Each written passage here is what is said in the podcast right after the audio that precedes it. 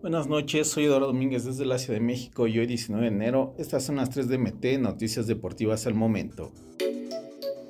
En el esperado enfrentamiento entre Lionel Messi y Cristiano Ronaldo, el argentino salió victorioso y su equipo, el Paris Saint Germain, se llevó el amistoso por 5-4 entre Reyes Chison 11 en lo que fueron los primeros minutos del portugués en Arabia Saudita. Una noche de magia, goles y calidad fue la que se presentó en el estadio Rey Fad, donde el Reyes Chison, equipo que presentó un combinado de jugadores estrellas del Al Nasr Real Hilal, tuvo buenos destellos para brindar un gran espectáculo. Ronaldo ya pudo anotar en Arabia, aunque aún no ha debutado, pero ese cotejo tuvo de todo, incluido también un tanto de Messi. Golazos rojas, penales y fallas dieron forma a un gran partido.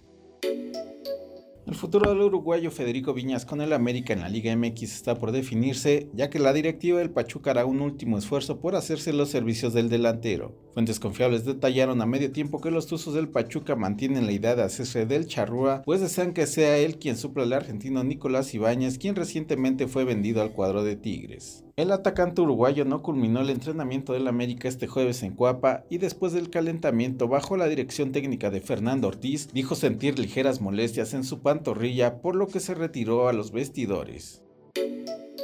sin dejar de mirar de reojo a Dmitry Vivol, quien seguramente será su rival en la fecha del 15 de septiembre en Las Vegas, Nevada, Saúl Canelo Álvarez ya planea la que será su primera pelea de este 2023. Y es que luego de derrotar en la trilogía a Gennady Golovkin y de someterse a una cirugía en la mano, mayo será el mes en el que vuelva a subir al cuadrilátero el peleador mexicano. Como se ha reportado, el púgil tapatío hará un combate antes de la revancha ante Vivol y sería ante el inglés John Ryder, teniendo como sedes México, Reino Unido, el Medio Oriente, de acuerdo a Eddie Earn, presidente de Matchroom Box con la cual ya inició la fase de negociación. No olvides suscribirte para recibir la información deportiva más relevante del momento. Esta y todas las noticias las puedes encontrar en mediotiempo.com y en todas sus redes sociales.